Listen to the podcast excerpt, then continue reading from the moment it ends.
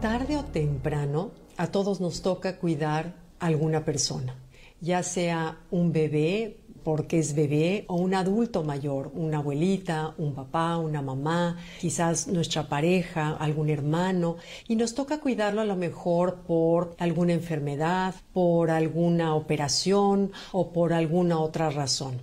Y aquí es importante ver el que cuida. Si bien el que cuida lo hace con todo el amor del mundo, requiere muchas veces hacer a un lado los propios proyectos, requiere proporcionar una gama de cosas que van desde energía, tiempo, ayudar a la persona a ver que tenga la comida, las compras, checar sus medicinas, vigilar su limpieza, higiene personal, etcétera. Todo depende del grado de ayuda que requiere nuestro ser querido, ¿no? Y lo hacemos con todo el amor del mundo, pero ojo, hay que tener cuidado para quien da eh, estos cuidados porque es agotador. Pero hay que también ver que para el que cuidamos o la que cuidamos significa todo.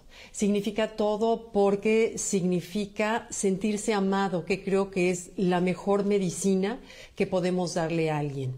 Pero como les decía, es agotador para la persona que cuida, que es a la persona que en este momento me interesa enfocarme, porque es la que proporciona los cuidados y se requiere que esa persona esté fuerte, esté sana, esté estable, esté equilibrada, para poder dar todo el amor y todo lo que se requiere para darle los cuidados, ¿no?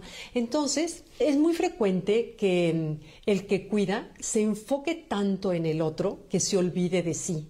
También es muy común que aparezcan síntomas de estrés como dolor de cabeza, insomnio, dolores musculares, a veces hasta depresión, o puede sentirse aislado de sus amigos, puede sentirse culpable porque a veces es tanta la entrega que quieres dar que te puedes sentir culpable por no por, por sentir que tienes que cargar con el peso de todo y no saber delegar. Entonces, es importante en este camino que recorremos quienes hemos tenido que cuidar a alguien, darnos cuenta que hay subidas, bajadas, hay hoyos negros, curvas inesperadas, también hay arcoíris y es necesario cuidarte de varias maneras. Uno, alimentarte bien, no dejar tus citas médicas, como ir al dentista, al ginecólogo, si eres mujer, atender tu salud.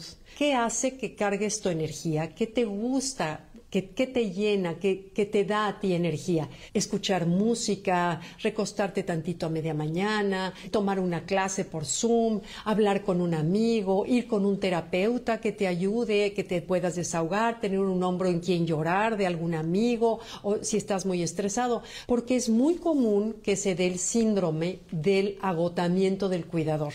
Y ese es muy común en las personas que cuidan por largo tiempo a alguien. Yo me acuerdo mi mamá, que muy linda, cuidó a mi papá durante más de 25 años, que tuvo Parkinson. Y llegó un momento en que mi mamá verdaderamente ya, o sea, se entregó tanto a mi papá que ya estaba estresada de que no tenía una vida propia, que no se daba el tiempo para recargar las pilas, salía poco de la casa por estar, porque de veras el amor de mis papás fue un amor así precioso, pero también no ayudamos cuando nos entregamos tanto y sentimos que tenemos que cargar con el peso la responsabilidad de que se tome las medicinas, de habérselas dado, que no se te olvide ninguna, porque si están en un estado delicado es importantísimo cada una de las medicinas. En fin, entonces, en este camino que recorremos es importante encontrar asideros, asideros que te ayuden a recargar las pilas. Entonces, cómo alimentate bien, como dijimos, pero hay cuatro cosas que en mi experiencia personal siento que no son negociables. Hay cuatro puntos que tenemos que cuidar, pero así de manera como muy de cerca. Número uno, hacer ejercicio. Hacer ejercicio, la mente te la renueva, sal a caminar aunque sea alrededor de la cuadra, a cambiar de aires, a voltear a ver el cielo, a ver un árbol, escuchar un pájaro, ver gente, salir a caminar, salir a caminar, a mover las energías negativas que fácilmente tienden a acumularse. Dos, las horas de sueño, bueno, deberás cuidar las horas de sueño del que cuida, pero como prioridad, porque es lo que más te recarga la pila para el día siguiente. Es muy frecuente que vengan de pronto insomnio por la ansiedad o la preocupación, dependiendo de la, del estado de tu ser querido, del bebé, del amigo, de la hermana, de lo que quieras. Entonces, si es posible, a lo mejor tomarte gotitas de valeriana o consultar con algún doctor, si puedes tomar algo de melatonina, lo que sea natural, para que te ayude a dormir una, una noche parejo. Tercero, cuidar los pensamientos. Eso es lo más difícil de todo, cuidar tus pensamientos, estar, tener un vigía que esté pendiente de los pensamientos que solitos te van a llegar y otros que generamos con nuestra propia ansiedad y preocupación. Acordémonos que preocuparnos no resuelve nada, que tener ansiedad no ayuda a nadie, que nuestro paciente o nuestra persona que estamos cuidando necesita, lo que más le va a aliviar es nuestra alegría, serenidad, estar centrados. Entonces, el no dormir es lo primero que te lo, que te lo quita. Entonces, sí deberás como procurar muy bien esas horas de sueño y estar constantemente viendo qué estoy pensando ahorita y tomar como mantra el ahorita, en este momento todo está bien y no salirnos de ahí. Cuando venga un problema en el futuro, si es que viene, ya Dios nos dará la fortaleza para lidiar con ese problema en el futuro. Pero lo que pasa es que vivimos el problema desde antes, aunque no lo esté presente. Entonces estamos angustiados, cosa que me ha pasado, estamos angustiados por lo que pueda pasar mañana y en vez de disfrutar el momento de estar juntos, donde en ese momento está bien, o sentir lo que está durmiendo bien, o sentir que estamos con algún hijo comiendo, con amigos, o en ese momento es vivir el presente, vivir el presente y estarnos de veras monitoreando. Y por último, saber delegar delegar tareas, no sentir que tenemos que cargar con el peso de todo.